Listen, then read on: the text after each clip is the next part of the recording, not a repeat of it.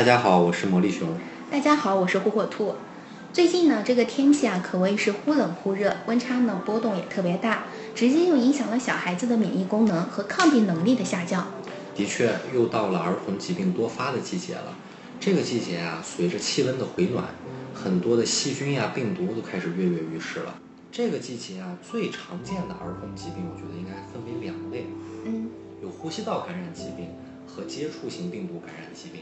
我们讲呼吸道感染疾病，当然最常见的就是感冒，就我们俗称的感冒啊。它的医学上学名叫做上呼吸道感染，它主要影响的就是这个鼻腔啊、咽喉啊。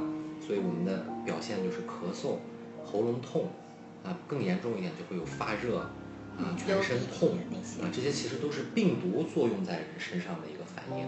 就我想，可能很多小孩子得感冒啊、咳嗽、流鼻涕这些症状，是不是因为也是由于，比如说刚到春季这种气温上升，天气比较热啊，贪凉。嗯，比如说身上流了汗就及时脱了衣服，晚上睡觉的时候也不注意盖一些被子呀，把被子给踢了。对对，所以我想这可能也是诱发他们得这些呃症状的一个原因。对，但最根本的原因还是病毒影响的啊。只是说它因为在凉的时候呢，它的免疫力下降了，对，造成病毒的侵入，对病毒更加容易侵入到他的身体里，让他感染上了这个感冒。那我们刚刚说到他一个表现就是咳嗽，其实，在孩子咳嗽的时候，可能有很多种情况，并不是每一种情况都可以当做感冒来治疗。如果治疗不当的话，可能还会有其他的一些不良的影响。比如说，像孩子他出现一个喘憋的情况，痰比较多，他感觉到憋闷，这个时候他可能就患有支气管炎，这个就不能当做感染治疗了。我们觉得就建议去医院里面去及时的检查一下。对。啊，还有一种情况呢，就是说他在咳嗽的时候声音非常的嘶哑。胸腔呢，感觉像有回声一样，啊，就有点像小狗在在喘那个样子。这种呢，就是急性的喉炎。这个急性的喉炎严重的话呢，会损害到小孩的声带，这个也是建议及时去医院里面治疗的。所以我们还是希望，就是家长朋友们在发现孩子不适的时候，不要就是说自己。觉得他只是简单的感冒咳嗽，对，就开始买药就给小孩吃，其实这样是不正确的。对，因为大部分的感冒，其实我们讲人体通过自愈，在两周之内都会康复的。对，如果说咳嗽的很厉害，因为咳嗽它其实也是为了把病毒排出来嘛，这是正常的一个应激反应，没有必要去。但如果是出现这样子的问题，我们建议还是去医院及时的就医体检，对吧？还有一种这个呼吸道感染疾病非常严重、非常可怕的就是流行性腮腺炎。这是我们很经常听到的一个疾病。对，其实，在学校里面是经常就是说这种感染这种。对对对，就是人群比较密集的地方，它都有感染的可能性。小孩子。因为它通过这个飞沫呀、呼吸道啊，都会都会传染到这个病毒。因为它的这个病毒啊，它有一个潜伏期还比较长，一般呢就是说平均是十八天的时间。啊，你想想看，就是你你可能患了这个病你还不知道，而且它一开始的表现跟感冒很像。所以很多。就是很多人都用感冒药啊这种对对来治疗，因为它真的很像你的表现什么咽喉痛，对吧？发热、头痛、食欲不振、全身疼痛，这其实就跟病毒性感冒的这个症状是一样的。但是这个四天以后，它可能就会出现到这个腮腺开始肿大。那这个病其实，呃，我们想它一般病程也不是很也不是很长，十到十四天的时间，那它就会康复。但是呢，它可怕的一点在于呢。它会引起多种的并发症，尤其是最近几年，我们国家临床的统计显示，它的这个腮腺炎的病情比以前加重了，而且发热的时间也长了，并发症呢也成了增多的趋势。它可能引起哪些并发症呢？比如说像脑炎，这很可怕吧？还有脑膜脑炎、多发性神经炎，甚至会造成耳聋。那虽然说它可能只是一侧。那你一个耳朵聋了也不得了啊！还有胰腺炎、肾炎、心肌炎，就是最可怕的是脊髓灰质炎。这个脊髓灰质炎啊，你这么听感觉这名字没有没有太大的概念。对对，我跟你讲，美国前总统罗斯福就坐轮椅上那个，他就患有脊髓灰质炎。就是因为这样，所以对，其实他在他青年时期都是没有这个病的，而且他以前是个运动健将，他能骑自行车就穿越欧洲的一个人，身体很强壮。啊，后来也是得了这个脊髓灰质炎，就再也没离开过他的轮椅。啊，这个病是非常严重的，而且呢，我们临床上进行的这个呃实验就发现，大部分抗病毒的药，还有像磺胺这一类的抗炎药，对它是没用的。很多你看都是采用中医的治疗方法，用一些去火的泻药，啊，还有一些针灸啊，这个来进行一个辅助治疗。但是我们最有效的一个办法其实是接种疫苗。毕竟像治病不如我们先预防。对，那现在这个疫苗也是很成熟的，虽然不能终身免疫，但是可以免疫个十年，那你整个的童年也是受到保障的，对吧？那它的病毒源呢，可以在紫外线下迅速的死亡，所以说多晒太阳肯定是有好处的，有条件的还可以用紫外灯去杀一杀菌。我觉得这个有效的这个防治。是最重要的。我们想，其实得了病再去治就已经很麻烦了，是吧？所以说，像这一类病，其实我们看起来的好像不是很严重的一些，但是它诱发的一些，比如说并发症啊，还是比较厉害的，还是需要引起我们每个人去重视和注意的。对，因为春季本身呢比较干燥，对，再加上呢空气当中的这个粉尘也比较多，啊，花粉的浓度也比较多，就它很容易引起这个呼吸道疾病，加上还有一些这个阴霾天。嗯，现在这个雾霾也很严重，对吧？它就很可能会引起多种疾病。除了这个我们讲的这些呼吸道疾病，它可能还会有过敏。虽然说过敏性的这些疾病绝大部分都是流行于家族之间，呃，父母传给孩子的这种遗传病，但是呢，春季的时候这些呃过敏性疾病是很容易发病的。很多小孩子其实有这种过敏性鼻炎，对啊，家长朋友也当时是感冒来医治，天天看着整天流鼻涕，所以这是很多都是因为不引起重视，造成了病症的加重，或者是不够了解，那就这个问题。嗯，所以说这个在春季的时候啊，一定要注意。就是家里边要进行一些大扫除啊，还有就是说像这个花粉期家里有过敏的孩子，尽量不要让他出去。像家里养的那些花草类，千万不要放在室内。因为像这种东西，不光是这个花粉，还有像这个柳絮，还有另外一个过敏源就是这个尘螨。这个你说到，其实我在这呢也给家长朋友们一个小的建议啊，就是说孩子早上起来的时候，不要着急把他的那个被子叠儿跟豆腐块一样，为了整洁，最好呢将被子抖一抖啊，翻过来内面朝上，让它尽量的和空气呢能够接触，这样也降低了这个过敏源螨虫和霉菌。对对，小孩子的这个呃感染的概率降低了，其实量是很大的。对吧？是只是因为它很小，我们看不到。对，其实它是广泛存在于我们生活当中。就是我们尽量能够避免的，就尽量自己能够做到更好。对对，我们说完了这个，还有，呃，这个接触性的。嗯。接触性的这个最常见的应该就是手足口病。手足口病。啊，手足口病的话呢，这个其实尤其低龄的孩子，五岁以下的特别要注意，像在幼儿园里的，很很普遍的。对。他其实一般五到十天就可以自愈。不是很严重，但是虽然这几年我们经常看到它有一定的这个死亡率，但总的来说这个病其实并不可怕，只是说呢，它在一开始的时候病发的时候，它肯定是会嘴疼嘛，长了很多的小水泡。对，其实孩子他自己也不知道是什么。对，那小孩儿他可能就会喂食，就他不想吃东西嘛，嘴疼，那怎么办呢？就给他喝一点流质的东西，像牛奶啊、豆浆啊、米汤啊这种。这种东西最好拿一个吸管给他，避免和那些伤处啊不要哎，不要跟这个就是说口腔黏膜的这个感染区域去接触，直接哎这样一喝挺好。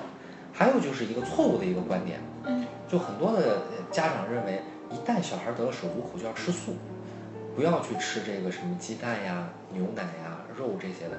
其实是不对的，所以我们还是要适量的去进入一些这样的营养来补充。对，你这个尤其这个优质蛋白，对于你这个提高你的这个免疫力是有很大帮助的。因为手足口病它是由这种肠道病毒引起的，就很需要你这个强大的这个身体免疫机能去把它消灭。不要说就大鱼大肉，但是我们适量的这些营养什么补充，还是就是说必须身体所需的这些营养成分还是不可少。对，就绝对不能说。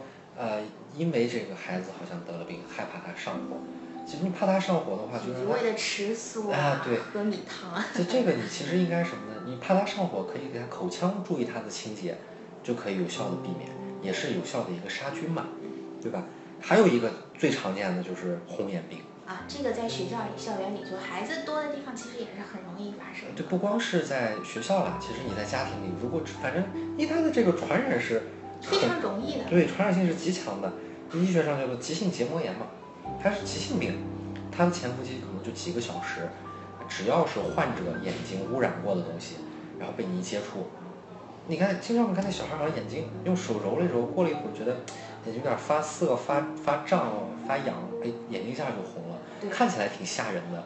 其实这个病的话，我们讲是没没有太严重，但是也希望引起足够重视，因为它的传染性很强，所以一旦患病，应该及时去就诊，可能会传染。其实王律总，你看到没？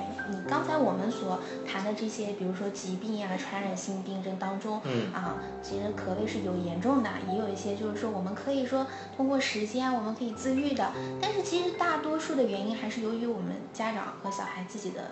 卫生上的不注意，对病情的不够了解，对一些失误造成了其实更多的严重的后果。而且我觉得啊，这个虽然感觉这些病都不是大病，但是得在了小孩身上，那都不是小问题。对，尤其是父母得多着急。那是，而且小 孩子他本来的健康防御系统他是还没有完善的，对，抵抗力就比较弱。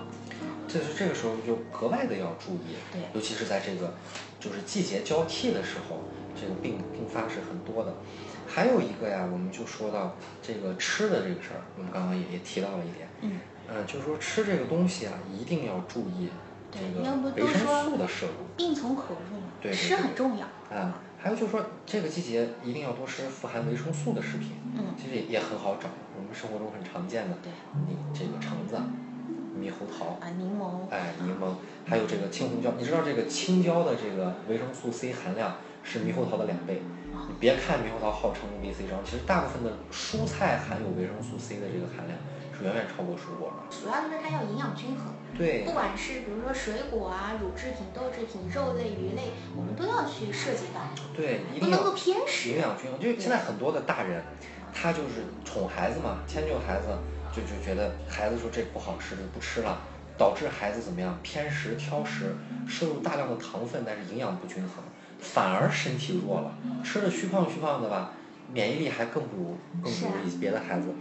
还有一句话就是这个，明代有一本医书叫《万米斋》，万米斋这个人写的，他叫有一句话叫“要得小儿安，三分饥和寒”，就我宁愿少吃点儿，你也别吃的太多了，加重肠胃负担，有可能会导致一些其他的，就春节也多发这种。呃，这种消化道的疾病，对，像肠胃不好，我们可以少吃多餐嘛。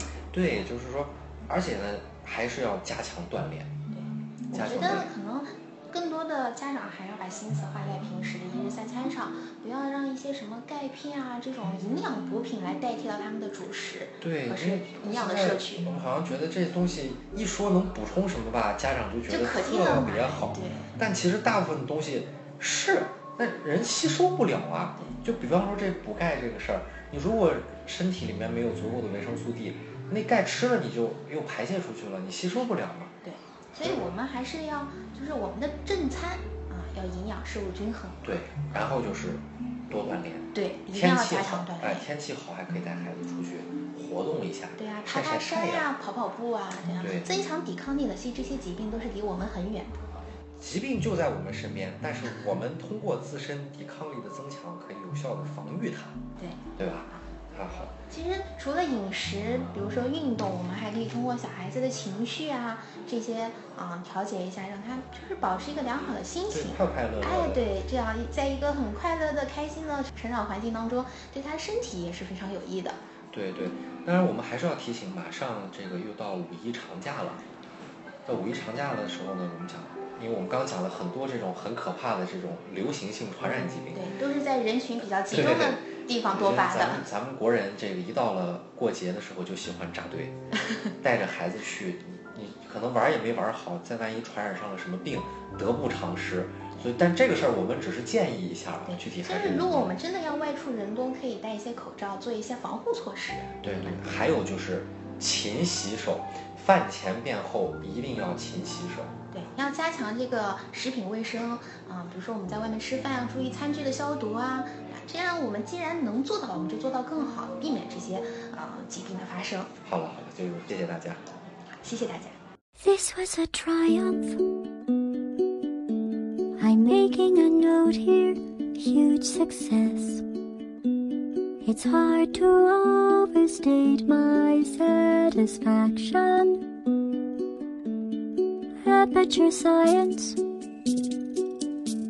We do what we must because we can.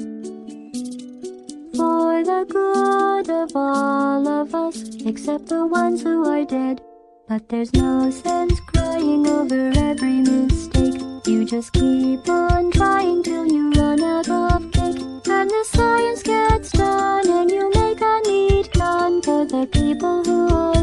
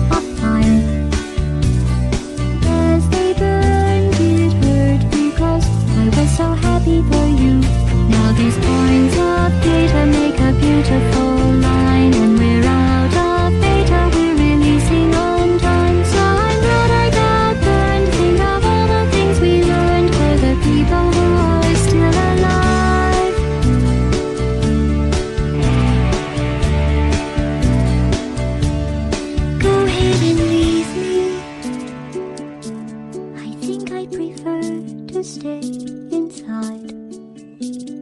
Maybe you'll find someone else to help you. Maybe Black Mesa. That was a joke.